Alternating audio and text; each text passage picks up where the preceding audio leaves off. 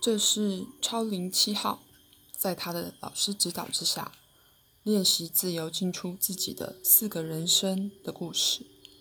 身体的身，进出四个人生，就等于进出四个时空。不同的人生有不同的生命问题，所以进出四个时空，不但有怎样进去的问题，而且还要面对每个人。每个人生各自的生命问题。Julia 刚刚在二十世纪亡故，原本会在十七世纪的瑞典重生。这个倒头重生的问题让超灵七号困惑了好一阵子。另外，Julia 在二十世纪那一世时是个无神无神论者，不信人有灵魂。后来受七号的影响，坚持要先参访。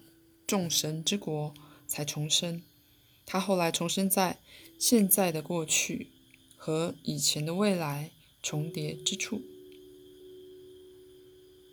少年威尔觉得生命太无聊，想自杀，可是那无聊是他那一生的课题。Joseph 连老婆快要生了，还不知道自己愿不愿意死心塌地的做父亲，因为他一直想当艺术家。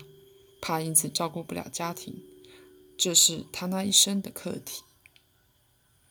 但是，除了每一个人生自己那一世的问题之外，促使 Jeffrey 写出那一份文稿的，到底是什么人呢？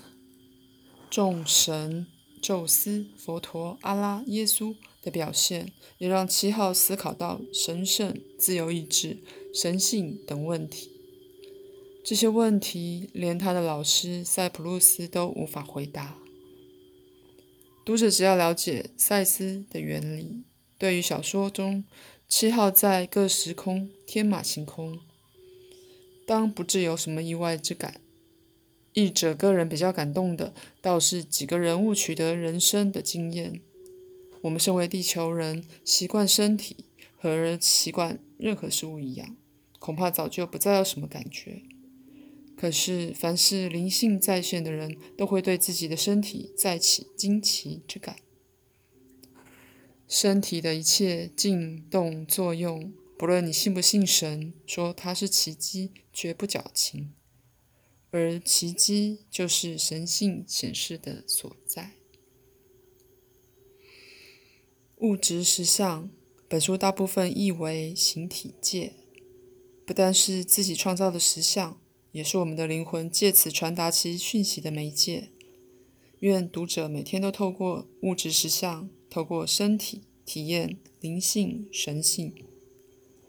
有一本书是文学作品，欣赏空间是属于读者的，译者不需多做诠释。不过，本书略有文以载道的意味，所载之道即是赛斯之道。说明这一点，主要是针对尚不熟悉赛斯的读者而发。阅读时若能参阅其他赛斯书籍，当更可能心领神会。